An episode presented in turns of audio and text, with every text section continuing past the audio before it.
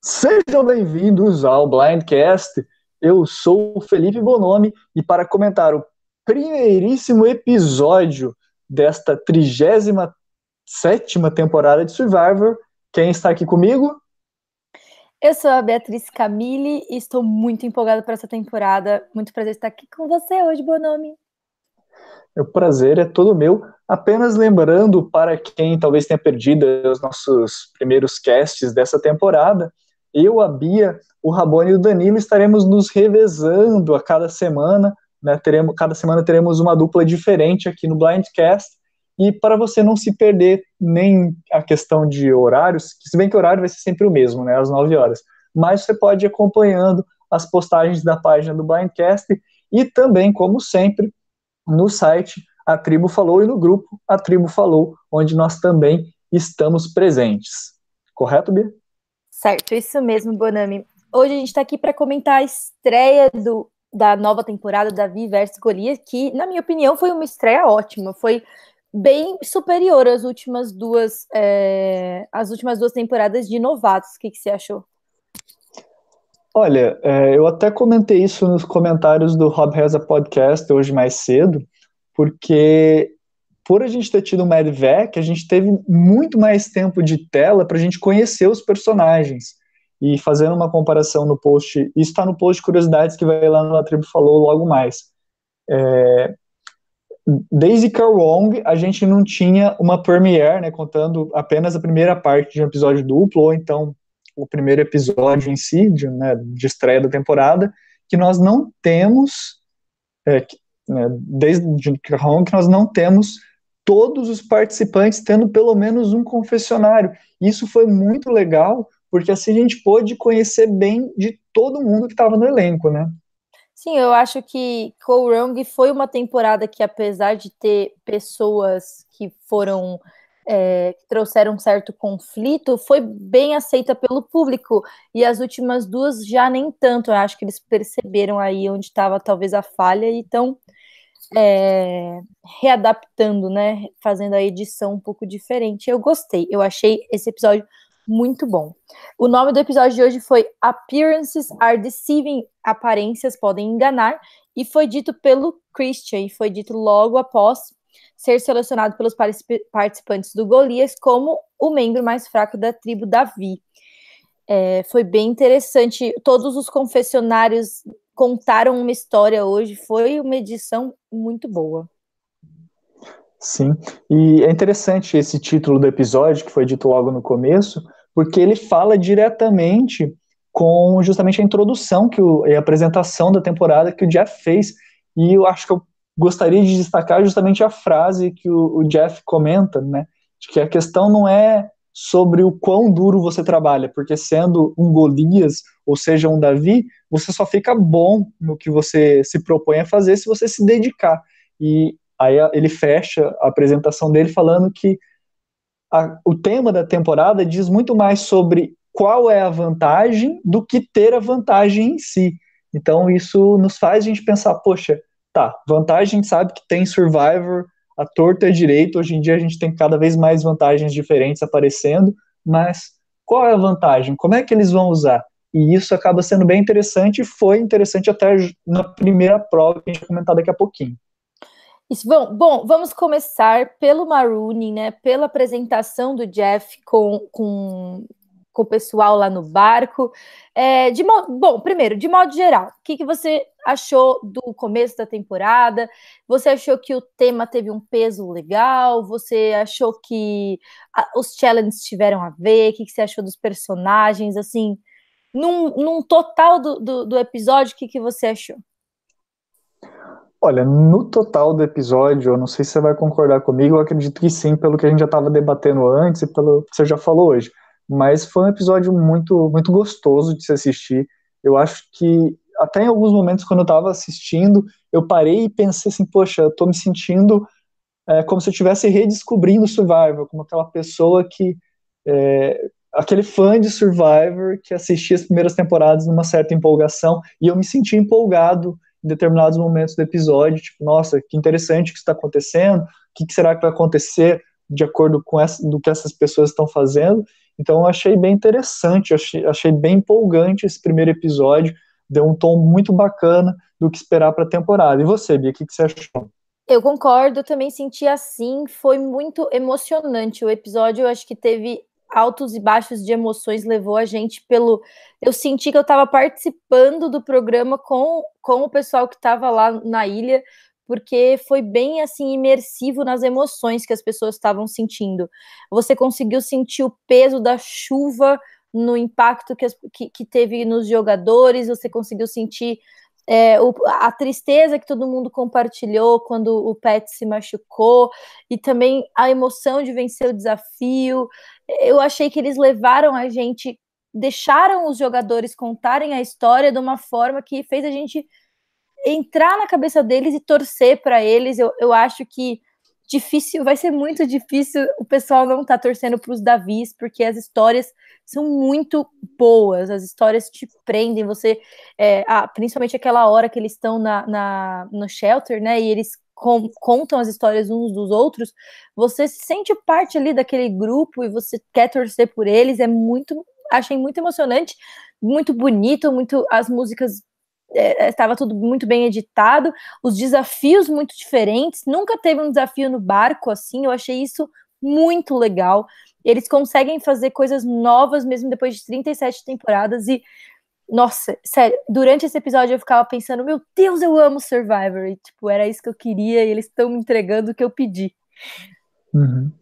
É, a gente começou é, essa primeira parte do Marrone, né, com a apresentação das tribos, com alguns Davis já se apresentando, né? tivemos a Elizabeth e o Christian já tendo alguns confessionários até mesmo antes de chegarem ao barco, mas quem narra mesmo essa primeira apresentação é aquela que eu apresentei, eu a, apelidei né, no, no, no cast Settlements de Angelinda.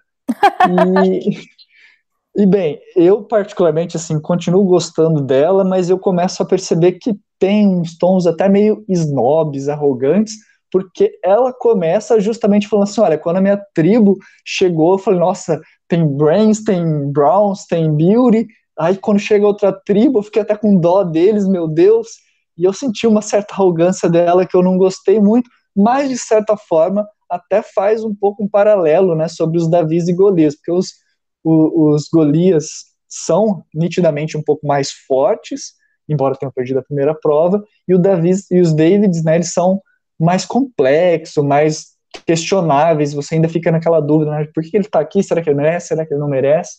Isso foi bem interessante, e a Angelinda deu uma pitadinha, né, uma esquentada né, nesse primeiro debate.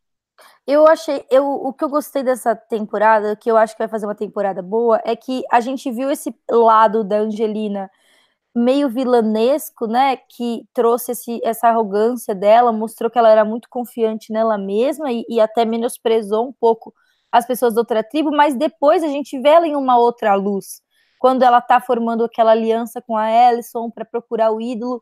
Então, eu gostei que eles estão mostrando as camadas dos personagens pra gente, e isso é muito interessante. Então, de fato, ela mostrou que ela é meio arrogante, que ela é, se colocou numa posição de superioridade, mas depois o episódio mostrou mais dela pra gente e, e tipo, faz com que ela seja um personagem que você fala, que que essa, pra que lado que essa menina vai? E eu acho que ela vai, ela é uma das personagens que subiu no meu conceito, eu acho que ela vai conseguir ir longe com o perfil dela e com a dinâmica que está acontecendo na tribo dela.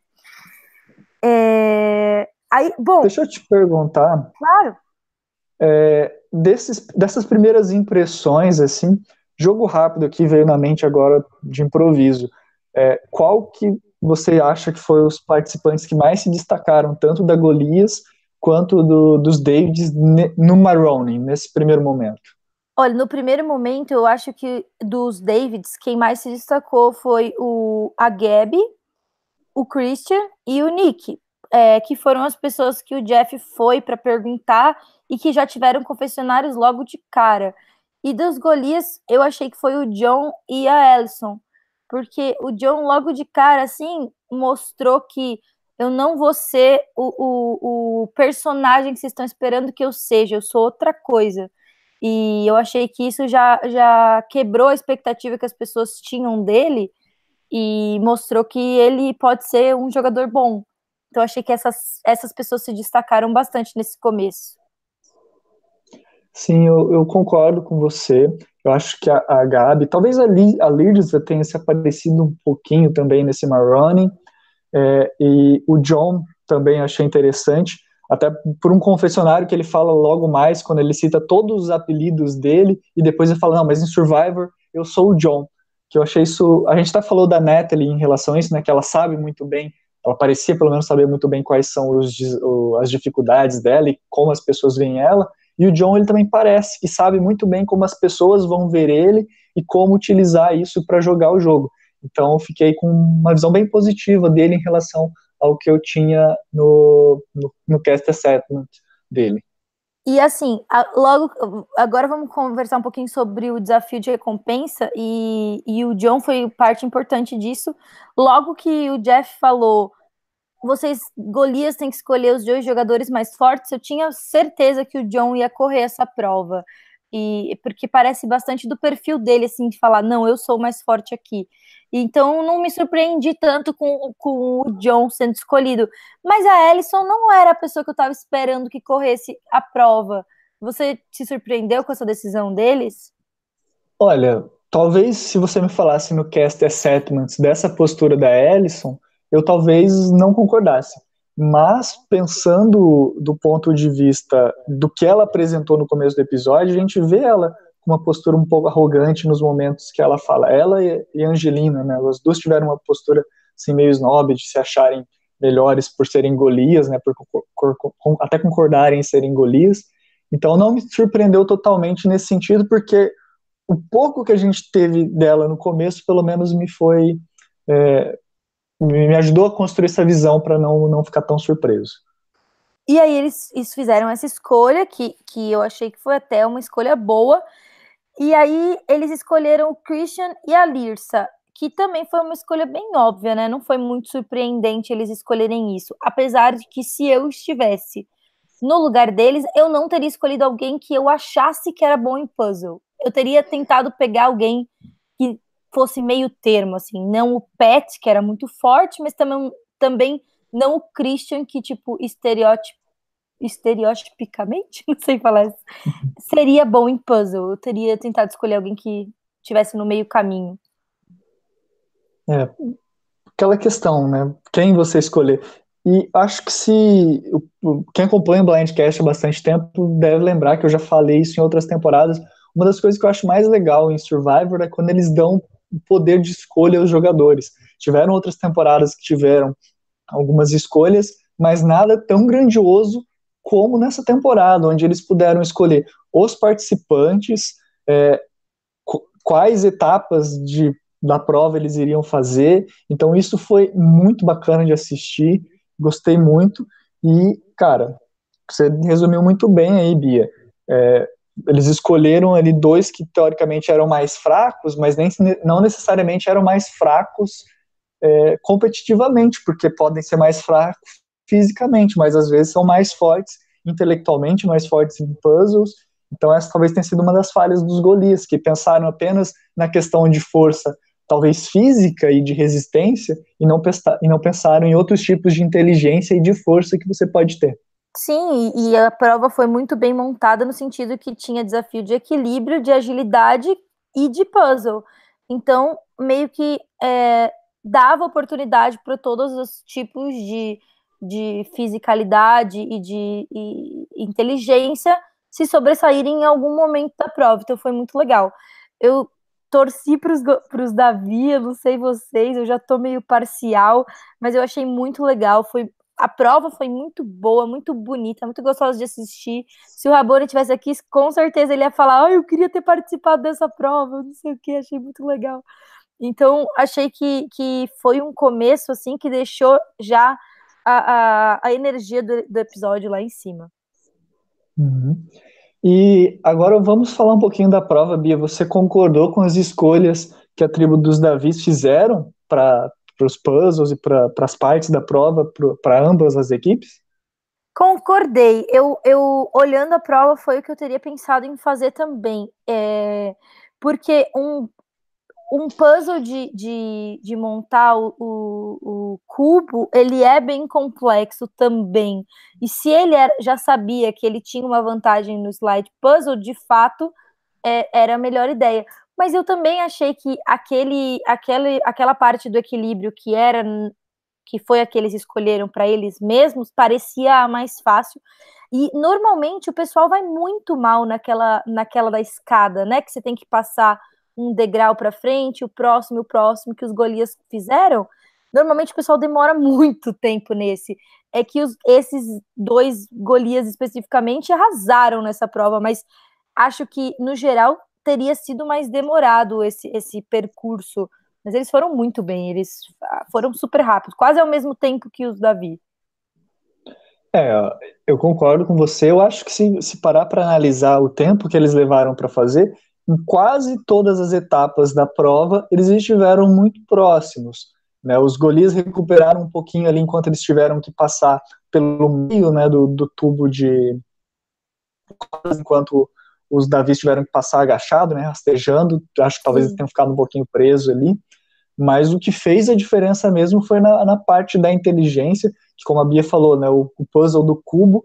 Eu, na hora que eu vi, eu sabia que ia ser mais difícil, e até o slide, eu não sei se daí se eles tinham né, noção de ver a distância, ou se eles conseguiram ver mais próximo, acho que não, o slide puzzle, mas o slide puzzle foi um senhor slide puzzle de, de, de facilidade. Eles basicamente falaram, olha, vamos dar um slide puzzle bem fácil aqui para eles resolverem bem rápido, porque tinha ali umas pecinhas bem pequenas que você conseguia mexer, e eu na hora que eu vi, falei, nossa, isso aqui não é desafio, e olha que eu nem sou igual o Rabone Medeiro, que Rabone Medeiros, que está nos ouvindo aí enquanto faz prova do TW, é, que ele que se considera o melhor dos slide puzzles, não sou tão bom igual ele, mas eu, na hora que eu vi, eu falei, nossa, parece que vai ser muito mais fácil.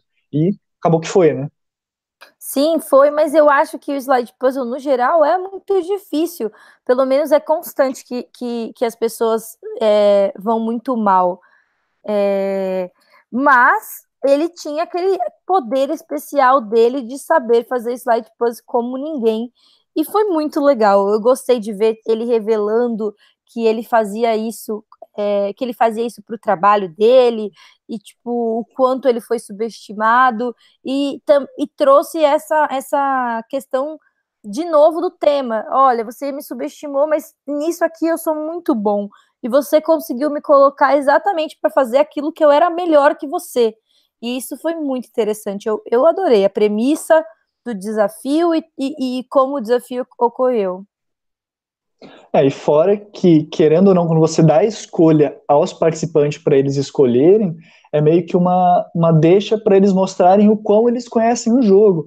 Porque se eles já assistiram e realmente é, são fãs de Survivor, como alguns deles falam nas entrevistas de Caster Setman, é, claro que eles vão saber qual prova é mais fácil, qual prova é mais difícil, qual prova parece que é mais fácil, mas é mais difícil, e foi uma, uma ótima jogada dos Davis, que acabou nessa, nessa lavada que foi no final, porque os golis não estavam nem perto de chegar é, a conquistar a vantagem para construir a tribo, né, o, a, o, o Aí depois das, da vitória dos Davi no, no primeiro challenge, eles vão cada um para sua praia. O Jeff joga lá as, o, o, mapinha para eles remarem para a praia deles.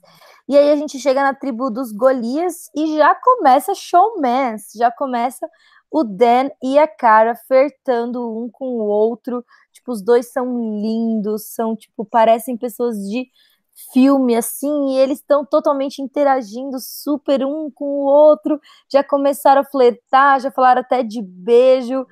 Eu gostei desse showmance. Não foi um showmance que eu pensei, vocês são idiotas, que nem eu lembro quando eu vi o showmance da Fig com, com o. Nossa, nem lembro o nome dele. Você lembra? Do Tails. Taylor. Taylor. Isso o Taylor e a Figa, eu pensava, ai meu Deus, não acredito que eu vou ter que ficar assistindo isso, que bosta, mas dessa vez eu não senti isso.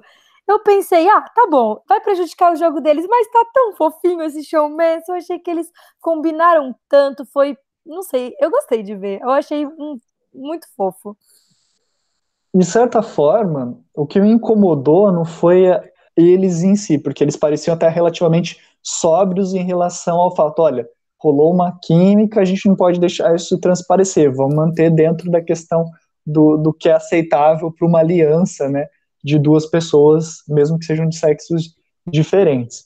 Achei super bonito eles se comparando, mostrando até um lado nerd deles também, né? Oh, eu sou Superman, você é Supergirl, eu sou o Car, você é a cara, né? Que legal, Isso não me incomodou, achei fofo.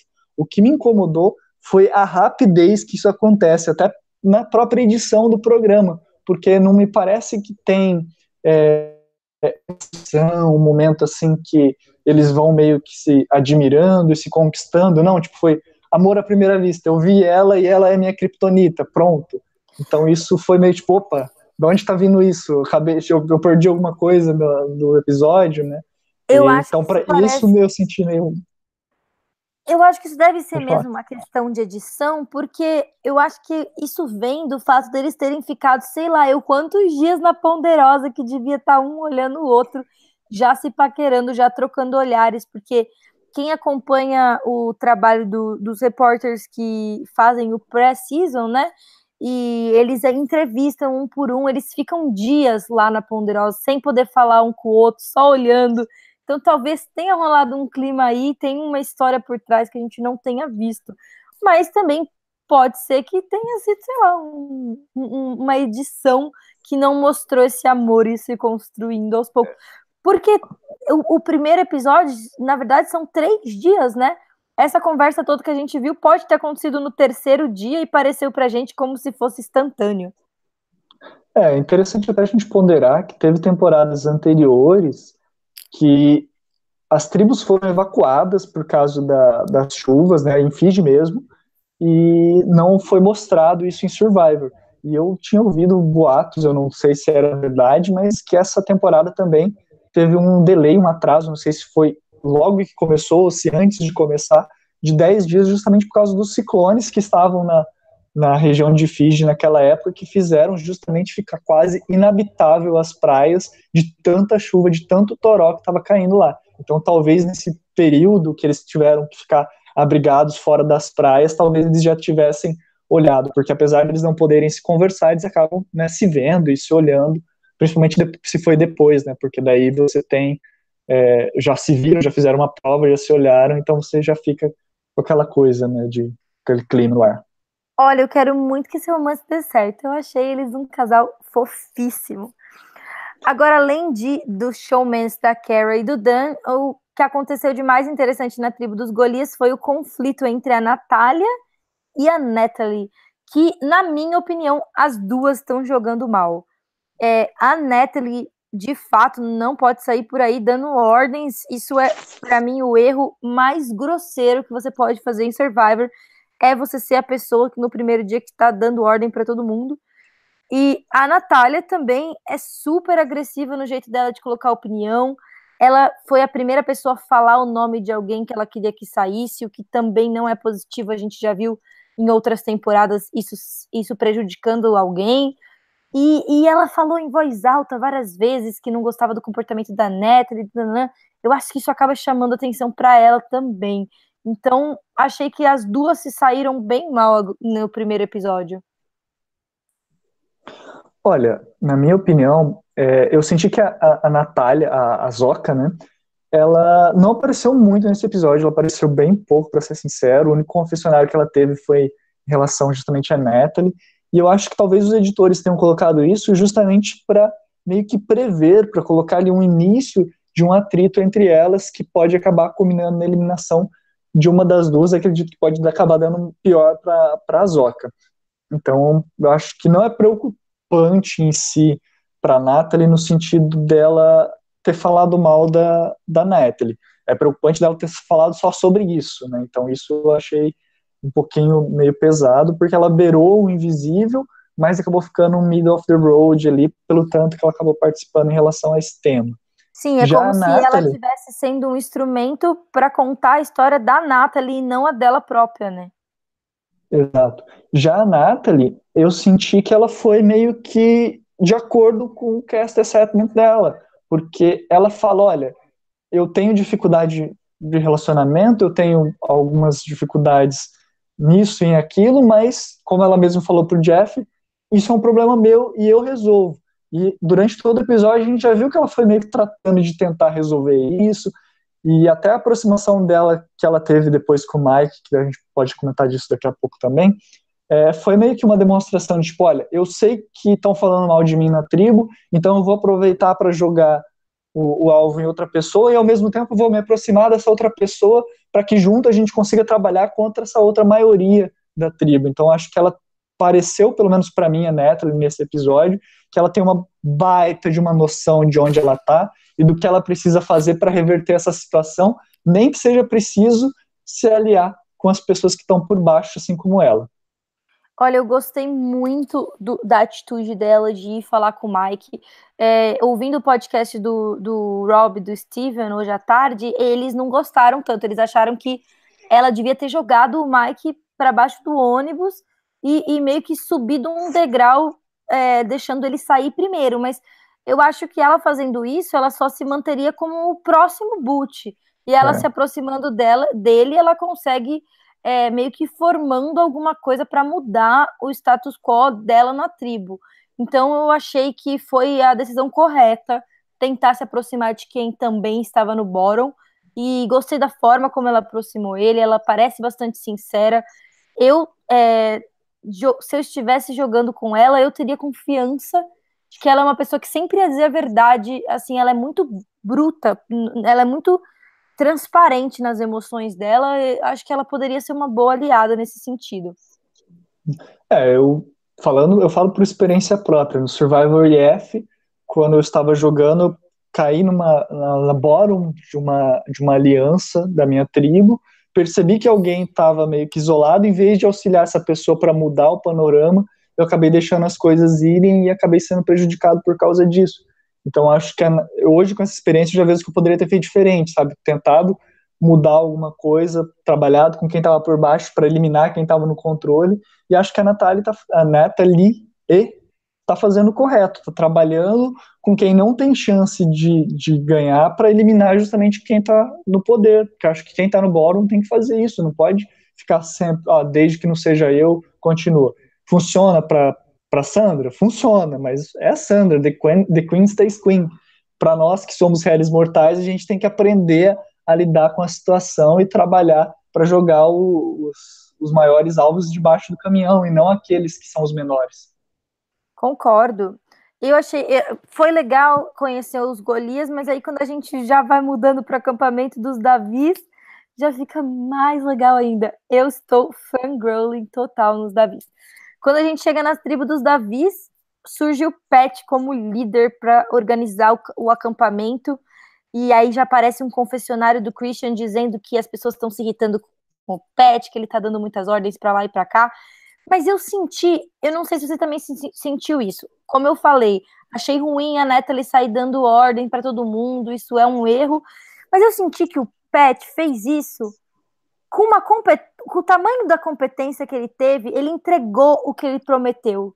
Então, meio que, como ele construiu uma, uma puta de uma, de uma shelter boa e as pessoas ficaram semi-protegidas o quanto era possível daquela chuva horrorosa, fez com que meio que é, todas as ordens que ele deu fossem um pouco, tipo, amenizadas pela eficiência do, do que ele acabou montando. Eu não sei se você sentiu também que ele fez uma coisa errada, mas que acabou não prejudicando ele tanto.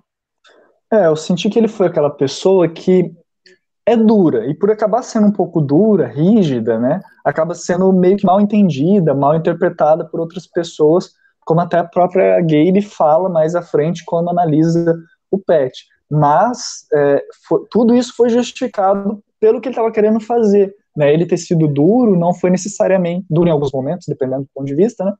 Não foi necessariamente uma coisa ruim, né? E na verdade, quando o resultado acabou sendo algo que só o auxiliou, né, na visão dos outros participantes.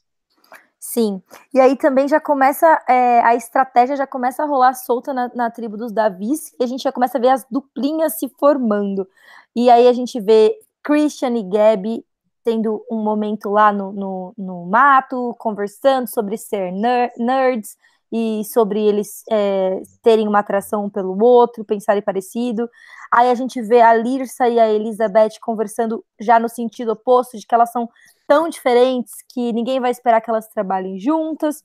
Aí nós vemos também o Dave e o Carl que se aproximam, conversam com o outro, que eles sabem que eles estão juntos, né? Porque tem uma característica evidente que faz com que eles naturalmente gravitem um pelos outros, um para o outro, mas eles ah, comentam até, vamos tentar não deixar todo mundo saber que a gente está junto. E até personagens que normalmente seriam bem apagadas, a gente vê elas se unindo, que é a Jéssica e a Bi. E eu achei muito legal. É, essa, esse foi o, o, a dupla que eu menos esperava, a, a Jéssica e a Bi. Eu fiquei bem contente de ver.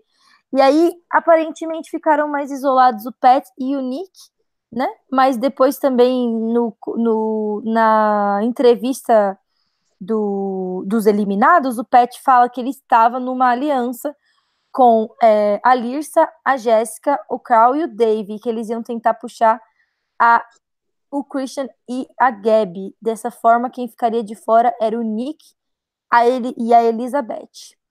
É, e aí, o que, que você achou dessas duplas? Qual dupla você mais gostou? Você achou que elas foram previsíveis? É, tem muita coisa que a gente pode falar se a gente for analisar personagem por personagem, dupla por dupla. É, primeiro, paixão nerd de Lost Nerds é Christian Gabe. Cara, eu fiquei, meu Deus, que dupla sensacional.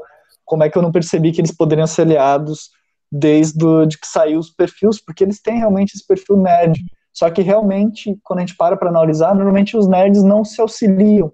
Normalmente eles fazem mais uma JT Stephen, né, que tipo, é o nerd ajudando na sombra do, do cara forte, né, que é o que eu acho que vai acontecer com uma, pessoa, uma dupla da outra tribo, do outro lado da tribo, a gente comenta disso mais para frente, mas gostei muito dessa questão dos nerds go nerds, e bom, adorei, fantástico, amei. É, e eu senti também algumas outras, alguns outros laços, é, além desses que você citou, eu gostaria de aproveitar para citar aqui, que é o que eu acho que vai acabar se desenvolvendo, que vai ser muito importante para o desenvolvimento dessa tribo. Eu senti que a, o Nick, por mais que ele tenha sido pintado como uma, um possível eliminado desse episódio, ele não estava necessariamente mal posicionado, ele conseguiu fazer boas alianças e com pessoas que estão bem posicionadas em outras alianças em especial com o Christian, que é aliado da, da, da já citada Gabe, e a Elizabeth, aliada da Lirza, embora a Lirza tenha falado mal do Nick. E eu acho que esse, esses cinco podem ter muita influência no que vai acontecer daqui para frente nessa tribo, apesar deles terem, e eu acho que talvez a edição tenha feito isso de propósito para nos enganar, de tentarem mostrar que o Nick estava por fora nesse primeiro momento, não que necessariamente não estivesse por fora, mas é, acho que vai ser muito importante o Nick, até como swing vote e como balanço, como voto neutro né, nessas alianças da tribo de, de, dos Davis e talvez até auxiliando com as alianças na tribo dos, Davi, dos Golis se eles chegarem na merge. Então eu estou com uma expectativa muito grande nesse aspecto, nessas alianças que eu citei. Não sei se você concorda, se você vê outras coisas acontecendo aí. A, o Nick, apesar dele ter começado o jogo meio por baixo e ele não fez um laço tão rápido quanto os outros participantes, e o pior, né? Identificaram que ele estava é, dando uma de braço curto, né? Porque assim, ele foi deu um confessionário falando que é fácil você trabalhar pouco se você quiser e que é melhor você guardar energia. Só que aí todo mundo percebeu que ele estava fazendo isso, que foi muito prejudicial para o jogo dele, que acabou trazendo esse, esse alvo para ele. Só que ao mesmo tempo ele é muito esperto, ele é inteligente, ele entende do jogo. Eu acho que ele vai conseguir virar esse jogo, apesar de que eu não queria que ele conseguisse. É, eu queria mais que ele fosse eliminado. Eu estava muito feliz que existia a possibilidade dele sair, porque ele seria o first boot mais inusitado de todos. Ele é extremamente inteligente, ele não é agressivo, ele não fez nada muito errado, ele é uma pessoa que é simpática, ele é gostável. Eu tava muito torcendo para ele sair. Eu acho que ia ser um primeiro episódio fantástico com a queda do Nick. Eu achei ele arrogante, É, eu achei que ele subestimou as outras pessoas. Eu não gostei dele como personagem. Eu, eu tô torcendo para ele subir, para ele cair monstruosamente e tomar um puta blind. E, mas eu acho que ele vai, vai superar esse atrito inicial. E, e porque ele é muito esperto, né? E ele vai acabar eu acho que talvez ele tenha mais conhecimento de jogo, jogo de cintura, malícia, do que as pessoas que estão contra ele, e ele vai acabar levando a melhor nesse começo. Espero que não seja até o fim. Não sei. É. se você gostou dele? Eu acho que eu queria comentar um pouquinho dele, porque ele foi minha primeira pick no draft, né? Uhum. Então eu tenho que falar um pouquinho dele. É, eu senti que o tom negativo que ele recebeu nesse episódio foi um tipo um no no win para mim. Tipo, acho que ele tem poucas chances agora de ganhar essa temporada. Acho que ele pode até chegar no F3.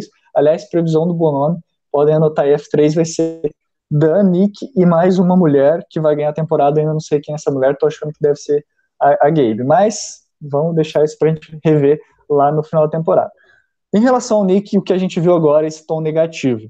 Eu senti que vão dar a narrativa para ele do anti-herói, beirando do vilão, mas sem ser o vilão, sabe? Aquele cara que tá ali à margem.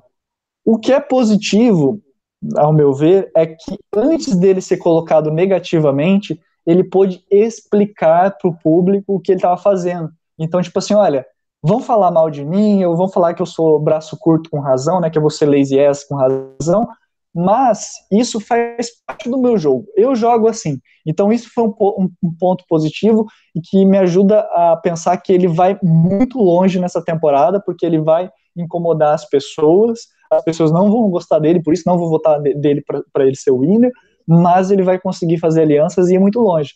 E aliás, como eu falei, acho que a edição estava tentando enganar a gente, sim, porque cara, a gente não conseguiu ver ia ser depois que eles chegassem na praia. Normalmente é depois que eles chegam na praia que as coisas começam a realmente se desenvolver para quem vai ser eliminado. O que eu acho que ajudou ele é que com essa quantidade de chuva que a gente estava tendo, não dava para falar, olha, deixa eu sair desse abrigo super confortável em relação ao que a gente tem para a gente pegar uma água, para a gente pegar uma comida e pescar, porque estava chovendo tanto que não dava para ter esses momentos né, de diálogo longe, muito longe ali do acampamento. Então, acho que ele pode ter se beneficiado sim, né, da eliminação do Pet, mas não acho que seria algo tão grandioso. Acho que ele tinha potencial para reverter é, se ele tivesse né, realmente nesse lugar tão ruim igual tava, a edição estava tentando pintar. E falando agora dessa chuva que acabou atrapalhando até a estratégia, a gente vê que na tribo dos Davi, quem foi mais afetada pela chuva foi a Jéssica, até talvez por ela ser tão pequenininha, ela não deve ter nenhum por cento de gordura corporal, a menina estava tremendo, coitado, mas é, isso deu a oportunidade da gente ver uma característica interessante na Jéssica, que, que fez eu gostar dela bastante, que foi o Pet falou para ela, olha, se esconde da chuva, fica ali no abrigo, eu, eu construí essa cabana, vai lá, você tá muito mal. E ela falou: não, eu vou continuar ajudando, eu vou participar do que a tribo tá fazendo. E foi. É, normalmente esse, esse perfil de personagem não mostra essa essa essa vontade, essa garra, né, né nesse momento difícil e com, com é, somando isso ao confessionário que ela teve e, e a ela se abrir para a tribo daquele jeito, mostrou, ela, ela, ela mentiu a idade, né? Ela tem 19 anos e ela falou que tinha 22. E ela, o jeito que ela abordou o momento difícil que ela estava passando e como ela fez se parecer forte para a tribo, contando o que aconteceu na vida dela, realmente mostrou uma maturidade dela que vai fazer os personagens olharem ela como uma pessoa que merece estar ali, como uma pessoa que é, é alguém que, que tá jogando sério. Eu gostei muito. A Jéssica me surpreendeu e eu gostei de ver a história também dela sendo contada, que não era uma história que eu esperava que o episódio mostrasse pra gente hoje. Sim, eu confesso que eu fiquei meio estragado em relação a Jessica, não só pelo, pela, pela prévia, que ela me parecia um pouquinho sem sal, mas também pelos comentários do Danilo que tinha me detonado ela no, nas nossas conversas, principalmente falando sobre as polêmicas do Twitter dela. Mas, é, se a gente parar para analisar, tentar pelo menos analisar o que apareceu dela no episódio, ela falou da família, ela falou de estratégia, ela fez alianças, ela ajudou a tribo, ela foi tipo uma all-around, embora tenha não tenha talvez tido tanto airtime. Então ela foi uma jogadora muito bem é, apresentada nessa primeira, nesse primeiro episódio e que talvez se eu não tivesse tão estragado assim em relação a ela, eu até poderia dizer que ela seria uma boa candidata a vencer essa temporada. Sim, ó, eu não longe de mim tentar relativar racismo, não é isso, mas o que ela estava trazendo e, e o, o, tópico que ela trouxe para conversar foi muito relevante, foi muito importante. Eu achei que se a gente fosse falar de uma premiere feminista, eu acho que essa arrasou. A gente teve histórias de mulheres fortes por todos os lados, em todas as tribos. A gente teve mulheres se unindo e falando sobre os dados que pendem muito para o lado das, dos homens em Survivor, como a, a, a e a, e a Angelina conversaram no episódio. A gente vê essa conversa foi uma coisa que eu fiquei muito feliz. E a gente vê a Jéssica contando sobre relacionamento abusivo, é um assunto tão importante. E a Bi abrindo também a história dela, falando sobre a violência doméstica que ela sofreu e elas conseguirem tipo, se unir em, em, por causa dessa dor. Então, eu achei que essa que essa Premiere mostrou para a gente mulheres fortes, mulheres que superaram desafios, que estão se unindo para jogar, que é, que sabe quem elas são, que são personagens interessantes. Eu fiquei muito contente com, com é, as personagens que eles entregaram pra gente, sabe? Que, que se posicionaram sobre assuntos tão relevantes e que abriram tipo, esse, esse assunto para discussão, porque querendo ou não, quando isso é dito num programa que tem esse alcance, isso é acaba sendo discutido pelas pessoas, acaba tendo uma nova perspectiva sobre isso. E eu achei que aquela cena na, na no shelter foi muito importante e para mim foi um dos melhores momentos, fez com que essa premiere fosse uma das minhas favoritas já. É, aproveitando o que você está falando, é, uma das coisas que eu acho que eu gostei tanto desse primeiro episódio do elenco dessa temporada é que eles desconstroem muito certos ar arquétipos e estereótipos, né, arquétipos de Survivor e estereótipos da sociedade. Porque você tem um policial da SWAT que é fã de Superman. Você tem, é, no caso, a Jessica, que talvez pareça ser mais uma daquelas dumb blondes, né, loiras burras, e não é.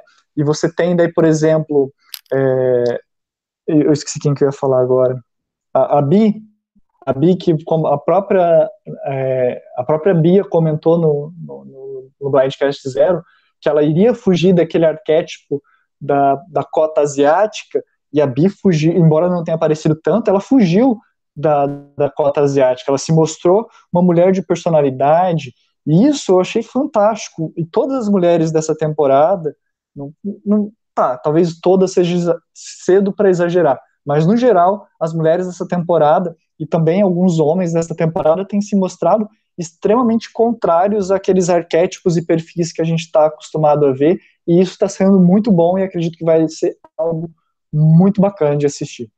Sim, e aí também nesse mesmo contexto, Nick conta pra gente que ele perdeu a mãe, que sofreu uma overdose, e ele conta que é muito difícil para ele compartilhar essa informação, mas que ele sentiu que ele deveria para para é, porque ele sentiu que, poxa, eles se abriram comigo, então eu preciso me abrir com eles também. E o Danilo até comentou com a gente antes do programa come, com, é, começar que tocou aquela música meio que não foi, nossa, olha, ele é o hero, olha, olha a história que ele tá contando. Com, tocou assim aquela música que fez a gente pensar, putz, ele tá falando a verdade, mas será que ele tá usando isso, ele é um vilão. Eu acho que foi 100% sincero que ele falou. É, não senti um peso de, de game nisso, mas eu concordo com você que, do mesmo jeito que aquele confessionário que ele deu faz ele perder um pouco as chances de ser o winner, o fato de, quando ele contou uma coisa tão significativa da história dele, não ter tocado aquela música de Hero, que nem quando Jeremy acha o ídolo, que só falta fazer. Oh! Tipo, meio que fez com que eu pensasse, hum, acho que esse cara não vai ganhar a temporada. Então, nessa cena específica, eu acho que foi bacana o, o, o que o Nick fez. Eu acho que a gente tem que falar dos nossos problemas, não porque a gente está em Survivor, mas porque quando a gente conversa, eu acho que a gente consegue não só colocar e organizar nossas ideias melhor, mas também porque muitas vezes a gente consegue ouvir outros pontos de vista e também receber apoio de outras pessoas. Lembrando, acho importantíssimo a gente citar isso, né? Nós estamos no setembro amarelo e poxa, super pertinente. Se você estiver passando por alguma dificuldade na sua vida, é sempre interessante você procurar seus amigos, seus familiares ou então pessoas especializadas para te auxiliar e que não tem vergonha nenhuma de você buscar é, esse suporte quando você precisa, né? É algo super válido de se, válido de se Mas sobre o Nick em específico, essa cena em específico, é, eu, como eu já falei, ele está tendo uma edição meio que de, de anti-herói, e nesse momento eu senti que, apesar dele ter sido muito feliz e oportuno em se abrir para a tribo, ele perdeu o timing, porque todo mundo já tinha se aberto, a gente percebe que quando ele faz a abertura já está à noite, a galera já está tentando dormir, e o pessoal até tenta confortar ele, mas eu pelo menos senti uma vibe da tribo assim, cara, eu tô querendo dormir e agora você quer vir se abrir, você teve tanta oportunidade durante o dia para se abrir, e agora quando eu tô conseguindo pegar no sono, você vem é, falar para mim do, do, seu problema, sabe? Eu senti isso. Que, querendo ou não, quando você está em survival, você está numa chuva horrível igual aquela, você está dormindo num, em cima de bambu, você não está muito aberto a ficar ouvindo o problema dos outros. Então eu senti que foi o timing errado para ele se abrir, e até por isso a, a, a, a música não retratou uma coisa positiva, porque dava para ver na cara das pessoas que elas estavam incomodadas com o que ele estava fazendo naquele momento, sabe? Também senti isso. Eu achei que, que não. É, por mais que tenha sido. Eu acho que tenha sido verdadeiro, soou como esquisito, não encaixou bem. E outro, outra coisa que também teve bastante, mas não tanto na tribo do Davi, mas na tribo dos Golias, foi a busca pelo ídolo. O Mike White deu uma de Steven Fishback em Second Chances e saiu por aí para procurar o ídolo. E ficou tempo suficiente longe da tribo para criar esse alvo nas costas dele. E, e aí, né? Tipo, que decisão é essa? Menino, você é fã do programa, por que, que você tomou essa decisão? O que, que você acha? Você acha que é o estereótipo dele que fez as pessoas já pensarem, putz, ele é o nerdzinho fã do programa? Ou você acha que qualquer pessoa que tivesse assumido o mesmo comportamento que ele teria o mesmo alvo? Olha, eu confesso que quando eu, eu assisti, comecei a assistir a primeira vez o episódio e vi isso acontecendo, eu fiquei naquela expectativa, cara, Tony Vlacos na sua segunda participação em Game Changer é agora, vai ficar todo mundo louco por causa disso. Mas eu senti que, na verdade, não foi realmente isso que aconteceu, foi mais uma coisa tipo assim, cara, tá, ele tá procurando ídolo, quer saber? Acho que vamos procurar também. Será que eu vou procurar? Não vou procurar. Eu acho que a tribo, por mais que tenham comentado, eles também não valorizaram tanto, igual a, a tribo vermelha, eu esqueci o nome deles, valorizou em Game Changer quando o Tony fez isso. Então eu achei que não foi necessariamente de todo ruim, mas igual ele mesmo comenta, e por isso até quando eu estava analisando ele no, no Edge que eu fiz, embora não sei nem se eu vou publicar isso ou não no, na tribo falou, ou se vou publicar no, no grupo, mas é, deu uma tonalidade meio negativa, porque foi um, um rock mistake, né, um erro de novato que ele cometeu, então foi meio, meio bobo, meio, meio, não sei, meio, coisa de novato, não tem muito o que dizer, né, foi coisa, erro de novato que ele acabou cometendo, não sei até que ponto vai hum, atrapalhar o jogo dele, porque eu senti uma, uma vibe muito boa do Mike, gostei bastante dele, dos confessionários dele, da fala dele, é, nesse primeiro episódio, e bem, agora está tudo caminhado para ele no Bórum conseguir fazer uma aliança com a Natalie, igual eu já tinha comentado, para tentar sair desse lugar. Sim, eu acho que inclusive o confessionário que ele deu logo depois que essa controvérsia aconteceu foi muito positivo. Mostrou que, tá bom, ok, eu tô no Bórum, mas ele não ficou é, estressado, ansioso, nervoso por causa disso. Ele pareceu pensar, beleza, vou pensar o que eu vou fazer, Vamos ver como é que eu vou lidar com isso. Deixa eu tentar resolver esse problema de uma forma one on one, conversando com as pessoas. E eu acho que é isso que ele tem que fazer mesmo. Ele mostrou que ele tá se divertindo, ele tá calmo, ele tá na ilha porque ele quer, porque ele é fã E não porque, nossa, eu preciso do dinheiro. Às vezes, quando a pessoa joga porque ela precisa chegar na final, precisa vencer, tem um peso diferente. E eu gostei da naturalidade, da calma que ele lidou com a situação. Eu duvido que se eu estivesse realizando meu sonho de estar em Survivor e eu cometesse um erro nos três primeiros dias e eu fosse Boron da tribo, eu teria reagido com tamanha calma. Eu acho que eu teria, tipo, arrancado os cabelos da cabeça. Eu gostei de ver isso nele. Eu acho que isso parece um tipo de comportamento de quem vai dar a volta por cima. Sim, também, também senti essa vibe. Não sei o quão por cima ele vai dar essa volta, mas acho que ele vai conseguir se manter é, por alguns episódios. Acho que dificilmente ele vai ser o primeiro, primeiro boot dessa, dessa tribo. Bom, Mas quem... você tinha falado. Pode falar. Não, imagina, vai você. Eu ia puxar o gancho justamente de algo que você tinha falado, que a Addison e a Angelina tinham comentado que em Survivor 15% dos ídolos são encontrados por mulheres, uma estatística extremamente baixa, né? Você tem alguma coisa a comentar sobre isso? Sim, quem assistiu o nosso podcast sobre machismo em Survivor sabe que isso foi uma das coisas que a gente comentou bastante. É, do, o número eu não tenho aqui na minha frente agora, mas é mais ou menos essa porcentagem que a Angelina comentou. E isso é muito interessante você perceber que quando eles colocam fãs do programa, pessoas que tipo estão engajadas na comunidade, elas elas estudaram o jogo, elas entendem o jogo, então elas sabem que, ok, eu sou uma mulher jogando Survivor, talvez eu tenha que ser um pouco mais agressiva, talvez eu precise, sa precise sair da minha zona de conforto, porque nas últimas temporadas vem ganhando só, só homens, e eles têm é, dominado a parte das vantagens, e eles já têm mais facilidade normalmente com a parte física. Se eles ficarem com as vantagens também, e aí, né? Como que a gente vai, como que a gente vai virar essa balança para o nosso lado? Então, eu adorei essa parte do episódio, junto com a parte da Jéssica e da Bi, foi uma das minhas partes favoritas, porque olha, tipo, coloquem mulheres escale boas mulheres para jogar esse programa e ver o que elas são capazes de fazer. Ok, infelizmente, quem achou o ídolo foi o Dan, mas pelo menos a gente viu que estão sendo colocadas mulheres que vão procurar, que vão estar dispostas a procurar. E elas procuraram o ídolo de maneira inteligente, elas usaram a aliança delas para que uma procurasse enquanto a outra olhava, para que elas não fossem, não caíssem na mesma situação que o Mike caiu de atrair alvo para elas.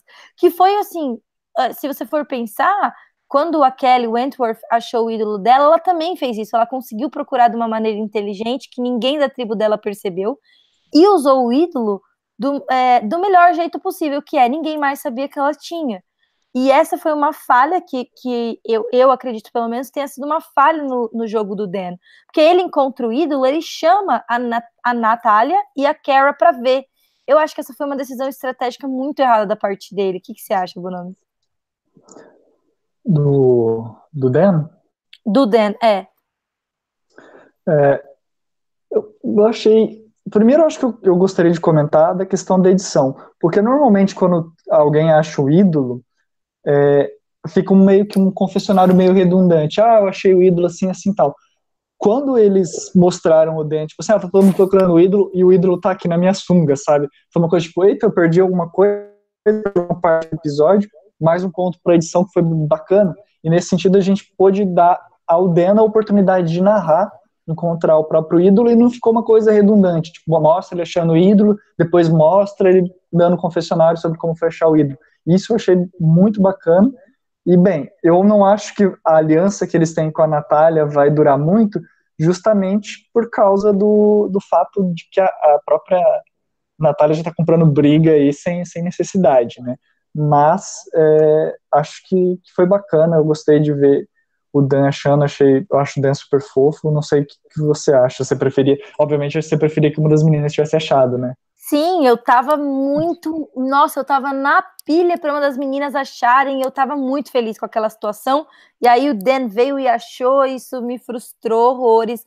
Eu não, eu gosto do Dan como valor de entretenimento, mas por mim, ele não é um dos personagens que eu tô torcendo, mas nem de longe. A Ana comentou aqui no nosso, na nossa live que o Dan tá usando love goggles, por isso que ele tá ceguinho, que é a, a, a, frase que o Taylor que o Taylor fala no primeiro episódio de Millennials vs Gen X, que inclusive é o nome do episódio, se eu não me engano.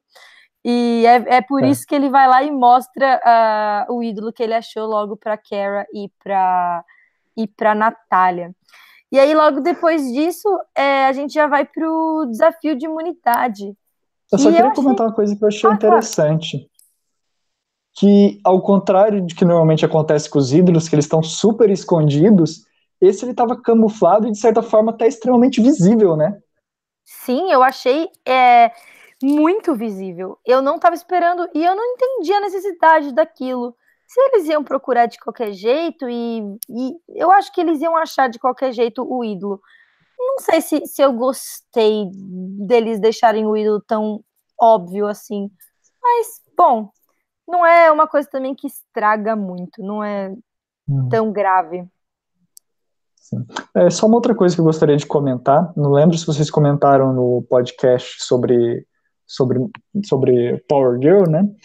Que mesmo nas temporadas em que mulheres ganham e são maioria na Merge, ainda assim, no total da temporada, os homens sempre têm 55% dos confessionários, mesmo quando as mulheres são maiorias na Merge quando ganham a temporada a gente comentou bastante sobre a disparidade do, do número de confessionários de mulheres e homens, é, inclusive comparando a, o, o, número de confessionários da Kim com do Boston Rob e, em Redemption Island, que eles tiveram igualmente uma temporada dominante, e a Kim tem bem menos confessionários que ele. A gente comparou, por exemplo, o número de confessionários da Natalie White com o do Russell, o do Russell é tipo cento e pouco e o dela é 30, que é assustador, considerando que ela venceu a temporada, né?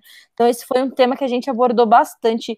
Quem não, quem não, quem tá chegando agora, conhecendo o podcast agora e não teve oportunidade, volta para ouvir os nossos podcasts de off-season. A gente comentou sobre os jogos online, depois a gente comentou sobre o machismo Survivor.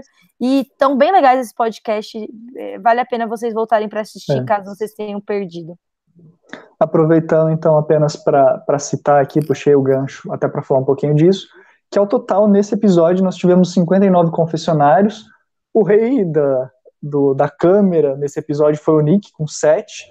Depois, logo atrás, empatado com 5 com cinco, Christian, Dan, Gab e Mike com quatro Angelina, com três Corey, Elizabeth, Jess, John, Natalie, com dois Dave, Jeremy, Lirza e Pat, e com um Alec, Ellison, Bicara e Natália. Claramente os homens novamente sendo favorecidos na hora de contar a história, né? Sim, e, e, e, eu nem tive essa sensação, eu não tinha, não tinha tido a sensação de que o Nick tinha falado tanto é, eu achei que, que a Gabi estava acima dele. É, eu senti que ela contou, narrou a história tão bem, não tinha necessidade, acho que dava para ter distribuído melhor. Inclusive a Ellison, que é um personagem tão interessante, fiquei surpresa dela estar tá tão para baixo nesse número. Vamos então falar da prova de imunidade. O que, que você pode nos falar sobre ela? Bom, a prova foi assim. No começo, eles tinham que passar por um labirinto que eles tinham que correr todo mundo ao mesmo tempo, meio que se empurrando para ver quem chegava primeiro. Aí eles chegavam num grande tronco que eles tinham que cavar para passar por baixo, um membro de cada tribo. Aí eles pegavam uma, uma um facão para liberar uma escada, a tribo inteira subia pela escada. E aí eles tinham que usar um. Ai, como é que é o nome mesmo? Deixa eu achar aqui. Ah, uma tipo uma alavanca suspensa entre duas plataformas para pular de uma plataforma para outra, indo um por um. E depois eles tinham que montar um puzzle de 50 peças, que era um slide puzzle enorme, bem gigante. E quem fez a parte do tronco para cada equipe, de um lado foi o Alec, do outro lado foi o Carl, e o Carl demorou bastante e ficou assim bem visivelmente cansado. E quem foi o color do puzzle, para um lado foi a Allison e do outro lado foi o Christian. Eu gostei da prova, achei muito legal o negócio da alavanca, adorei como o puzzle estava montado, era bem desafiador.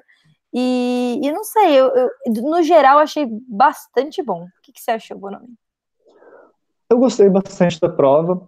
A título de curiosidade, essa foi a terceira vez que essa prova esteve em Survivor, não necessariamente com, essa, com esse mesmo formato, né, com, com esses mesmos detalhes, mas com essa estrutura é a terceira vez, ela já teve em Redemption Island, temporada 22, e em Blood vs. Water, temporada 27. Sobre a prova, gostei bastante dela, e eu acho que um destaque que eu gostaria de fazer é em relação ao core, porque eu vi muita gente na comunidade americana, principalmente, dando muito valor ao core.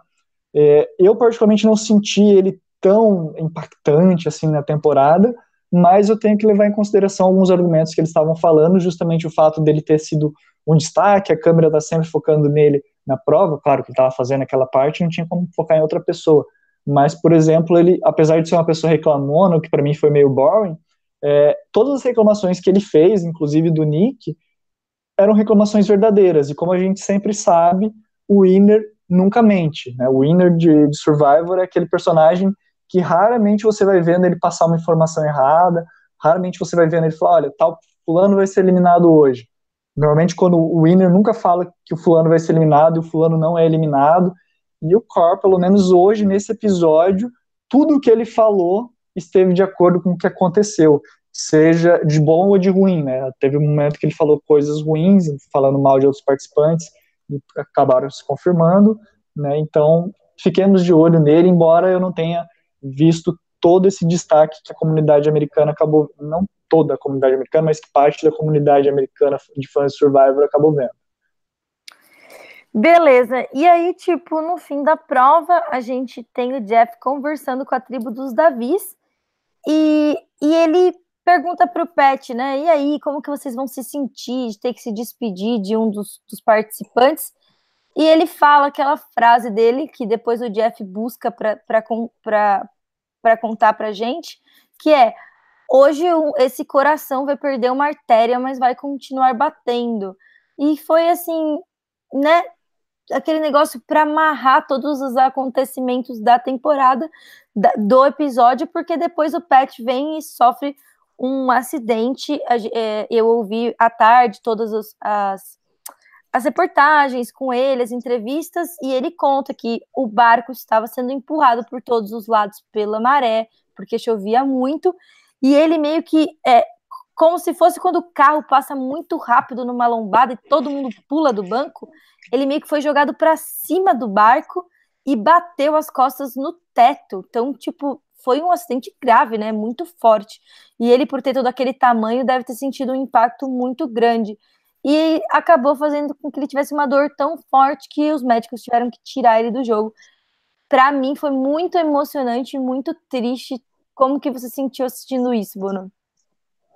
É, foi o terceiro momento do episódio que eu falei, cara, eu acho que eu perdi, eu devo ter pegado um arquivo corrompido, alguma coisa, eu perdi alguma parte do episódio, porque parecia que as coisas não estavam no ritmo certo de Survivor, e para mim, particularmente, é um ponto positivo da edição, quando eles conseguem fazer alguma coisa que você fala, cara, o que tá acontecendo? Eu preciso prestar atenção, principalmente pra gente que é fã, né, nós aqui do Blindcast, vocês ouvintes que são fãs do Survivor, porque querendo ou não, em 37 temporadas a gente acaba se acostumando com alguns tipos de narrativa. E quando eles brincam com isso ou mexem com isso por necessidade, acaba sendo interessante porque força a gente a prestar atenção. Mas, particularmente, eu fiquei com, com muita pena do Pet. Eu acho que ninguém gostaria de ir para Survivor e, e, ser eliminado dessa maneira, né? E, e sair do jogo desse jeito. Mas gostaria de trazer algumas curiosidades. Essa foi a 16 evacuação de Survivor. Essa foi a primeira evacuação médica desde Carong, a temporada 32, onde a gente teve três é, evacuações na mesma temporada. Será que vamos seguir um padrão e ter mais duas essa temporada? Não Deus sei. queira que não. E, e ele empata com a Courtney Moon de Survivor, acho que é South Africa. Agora eu me esqueci, não, eu esqueci de anotar é... aqui também. One World. One World, isso, desculpa. É, tô, não sei porque que eu, que eu, eu me embananei aqui, eu devia ter anotado isso daí. que ambos foram eliminados no terceiro dia de jogo, né? Então eles estão empatados aí. Bia, eu sei que a Bia chorou horrores assistindo essa cena, né? Não preciso nem perguntar. Olha, eu fui, me emocionei demais. Eu, eu tava eu assisti o programa na manicure com o meu computadorzinho lá, comecei a chorar sem parar. Eu fiquei pensando, esse povo não vai estar tá entendendo nada porque que eu tô caindo de lágrima aqui no meio do sete horas da manhã na manicure, chorando, porque realmente me emocionou muito. Eu sou é, tipo, a gente aqui é muito fã. Eu consegui sentir a dor dele como se tivesse acontecendo comigo. ele chorando daquele jeito, dizendo: Eu não quero ir embora aqui, pelo amor de Deus, não me tira do jogo, é meu sonho. E eu consegui sentir, nossa, sério, parecia que eu estava passando por aquela situação de tão é, de, de, tanto que, que me pegou o, o a, tristeza e o desespero que ele estava sentindo naquele momento. É, eu acho que ele não ia sair, que ele que, que não, não ia ser ele a pessoa que fosse sair, mesmo que a, a edição tivesse enganando a gente, não fosse o Nick, eu não senti que era ele. Eu gostei, que nem você falou, a Gabi veio e comentou que, que a leitura que ela teve dele estava errada no começo. Foi aquela questão que a gente comentou, ok, ele foi rude e, e, e bruto na maneira de se impor na hora de fazer o shelter, mas a gente viu um outro lado dele. A gente viu ele se preocupando com a Jéssica, mandando ela ficar no abrigo quando estava chovendo muito.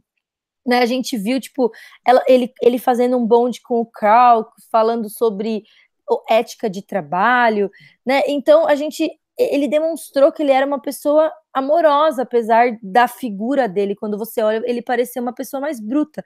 E apesar que eu acho que ele não ia vencer o jogo, eu acho que ele não ia ser o primeiro eliminado. Ele tinha um respiro de jogo ainda. E, e assim, eu, como fã, fiquei sentindo, deixa esse homem jogar de novo. E eu fiquei muito mais assim ainda depois que eu, que eu ouvi a entrevista dele depois do jogo, porque é, ele fala assim que ele estava numa aliança sólida de cinco pessoas. Ele conta que é, ele se inscreveu para jogar 20 vezes, ele se inscreveu desde África. Ele é apaixonado pelo jogo. Ele nunca conseguiu ser antes selecionado porque ele não tinha dinheiro para voar para cidades onde estava tendo os castings. E, e, e, as circunstâncias todas da vida dele, né? Ele, ele sempre foi a pessoa que pôs comida na mesa, então ele não podia, tipo, deixar a família, nem que fosse por esse breve tempo de, né, para fazer o casting. É, e ele conta também que, que os pais dele já são velhos e que ele se sentiu, nossa, será que eu devo sair para viver essa aventura? E os pais dele falam, não, você vai, e mesmo se, se acontecer alguma coisa com a gente, você não volta, você vive esse seu sonho. E ele tá tipo, nossa, é uma história tão linda e ele perdeu a chance em três dias. Eu não sou tão sentimental assim, mas eu realmente fiquei muito tocada pela história dele. Talvez porque, assim, é, eu penso em jogar Survivor todos os dias, eu tô sempre pensando nisso. Se eu tivesse essa oportunidade, eu, nossa, ia ser tipo o meu sonho da minha vida. Nada eu posso querer mais do que isso. Então eu a empatia que eu tenho com ele a dor que ele deve ter sentido, não consigo imaginar. Então eu achei lindo, bonita a edição, bonitos participantes chorando. É, foi uma história muito emocionante. Eu não sei como as outras pessoas se sentiram, mas para mim foi muito legal. Eu, eu gostei. Bom, triste, mas como valor de televisivo, muito legal. É, como valor televisivo e também como foi, tipo, nos últimos três minutos do episódio, foi uma das coisas, como a gente aconteceu antes, é, como a gente falou antes, é, possibilitou que a gente tivesse mais airtime para os outros participantes e para outros momentos da. Como a gente não teve ponderosa, é, ponderosa, não, como a gente não teve conselho tribal, não teve todo aquele diálogo depois da prova, então os outros momentos do episódio acabaram sendo maiores, fora que também foi um episódio maior. Normalmente a gente tem episódios de 40 minutos, esse foi um episódio de uma hora, né? Foi 90 minutos na televisão americana, contando com os intervalos comerciais. Então, isso foi, de, certo, de certa maneira, foi positivo ter o Medvac no primeiro episódio, mas também foi chato porque a gente não teve o, F, o, conselho, o conselho tribal, então ficou meio naquela. Teve um lado bom, teve um lado ruim. E com certeza quem chorou muito porque estava no draft dele foi o Rabone, né, que perdeu uma das suas escolhas no draft. Sim, já começou por baixo Rabone, já saiu perdendo. Bonami, o, o Jean Correia está perguntando se você acha que a equipe de edição é a mesma desde sempre, por causa dessas montagens diferentes que a gente viu em relação às outras temporadas. Você tem alguma notícia sobre isso? Ou você acha que foi só meio que o fato de ter tido uma Medevec, a gente ter perdido esse, esses 15, 20 minutos do conselho? Olha, o que eu sei é que o Survivor ele tem uma rotação grande nos seus membros, mesmo tendo o, o, acordo de, de não de não disclosure, né, de não de não revelação de informações. Normalmente, as pessoas que chefiam os departamentos ficam por bastante tempo, mas tem um rodízio grande de editores, né? Porque, querendo ou não, o editor ainda é muito desvalorizado, né? Não só em Survivor, mas em vários, vários, lugar, em vários lugares, né? Tipo, como se fosse é, o estagiário, daí depois tem o editor, daí depois tem os outros cargos de produção, produção executiva e tudo mais. Então, o editor ele ainda não é tão valorizado, pelo menos na televisão. Embora no cinema tenha até prêmios, Oscar de montagem e tudo mais, mas acaba tendo um rodízio grande, né, às vezes de uma temporada para outra muda bastante as pessoas que mudam, uh, que, que editam, embora quem escolhe, quem faz a narrativa, normalmente sejam os chefes de departamento, e o Jeff, até onde eu sei, é uma das pessoas que mais dão pitaco na hora de escolher o que vai ser dito de cada participante, qual participante vai ser mais omitido, qual vai ter mais destaque, vai ser mais cotado. O Jeff ele participa bastante, dá muito pitaco na hora de escolher a montagem final do, do, do episódio, que é, aliás, uma coisa que eu sempre de ressaltar, porque a gente vê Survivor, mas a gente não tem essa noção de que tem muita, muita coisa que fica de, de fora, muita coisa que a gente não vê, quem dera a gente tivesse pay-per-view de Survivor para poder ficar vendo todos os detalhes, né? Ah, eu não ia ter vida, eu ia ficar tipo 39 dias sentada em frente à TV. Graças a Deus que a gente não tem. Vamos lá, Bonomi. Agora vamos fazer uma pequena brincadeirinha de, de quem que você acha que subiu no seu ranking de melhorou, é, é um jogador melhor do que a sua expectativa em relação ao cast assessment e quem que é um jogador pior em relação ao seu cast assessment. Vamos começar pelos Davis. Abi, subiu ou desceu no seu conceito? É para falar só subiu e desceu ou pode comentar alguma coisinha? É, pela hora só subiu e desceu. Da próxima vez a gente aprofundar mais que os episódios vão ser mais curtos. Então tá. A, a Bia ela subiu, eu gostei. Subiu para mim também. E a Gabi? A Gabi subiu bastante. A Gabi manteve para mim. Minha expectativa já estava bem alta em relação a ela. Jéssica? A Jéssica subiu bastante também. Para mim também. Lirsa? A Lirsa acho que se manteve, eu não tinha muita expectativa, não. Ela subiu na minha expectativa. Achei que ela estaria, assim, bem underdog na tribo dela. Achei que ela até que se saiu bem. Elizabeth manteve para mim, para você. Ela, eu já tinha uma expectativa boa para ela, então se manteve. É bom a gente falar, né? Se a expectativa era boa ou alta ou não, e se manteve ou não, né? Porque senão a pessoa não tem comparação quem está ouvindo pela primeira vez. É, beleza, vamos lá. E o Carl, eu tinha uma expectativa bem baixa dele, para mim a expectativa subiu. Eu também tinha uma expectativa baixa dele e subiu também. E Christian, subiu. Eu achei que ele ia ser tipo, ah, não, mais um Cochrane, mas eu achei ele bastante diferente. Ele é um outro nerd, não é um nerd Cochrane 2.0? Olha, o, o, Christian eu colocaria ele no mesmo lugar, porque apesar dele ter me surpreendido positivamente, ele teve uns momentos over the top no, nesse episódio, assim, que me fizeram, principalmente aquela montagem logo depois do Maroney, que vão colocando uma frase em cima da outra dele praticamente, me pareceu que eles estavam fazendo um pouco de humor em cima do Christian, que eu acho que normalmente não é de Winder. Então no meu Power Rank ele estaria no meio, ele se manteria, sabe? nem muito lá em cima, nem lá embaixo. Dave, subiu para mim. Achei que ele ia ser mais over the top e que ia chamar muito mais atenção para ele mesmo, e eu achei que ele conseguiu ficar bem misturado com o resto da tribo. Concordo que ele se misturou, mas eu acho que ele se manteve dentro do que eu estava esperando dele. O próximo é o Nick. O Nick despencou para mim. Eu achei que ele ia ser aquela pessoa que não tinha o que errar. Achei que era só ele ficar lá bonitinho na dele que ele estava bem. E ele conseguiu começar por baixo. Caiu bastante para mim. A minha expectativa dele era bem alta, mas não caiu tanto. Caiu, mas não caiu tanto.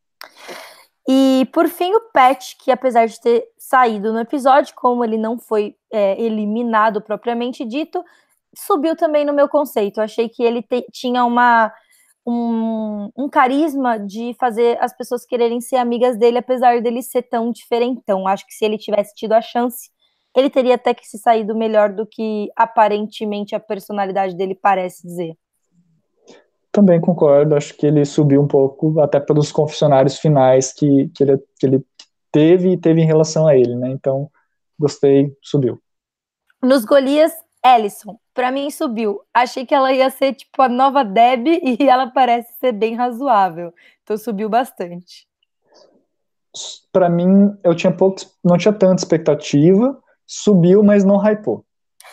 Angelina subiu também para mim. Eu tava achando que ela ia ser tipo. Ela, eu achei que ela ia fazer o que a Natália tá fazendo, de arrumar conflito, e ela ficou de boa. Então subiu para mim. É, eu já achava que ela jogaria um pouquinho de uma maneira mais inteligente, como ela acabou jogando, então se manteve.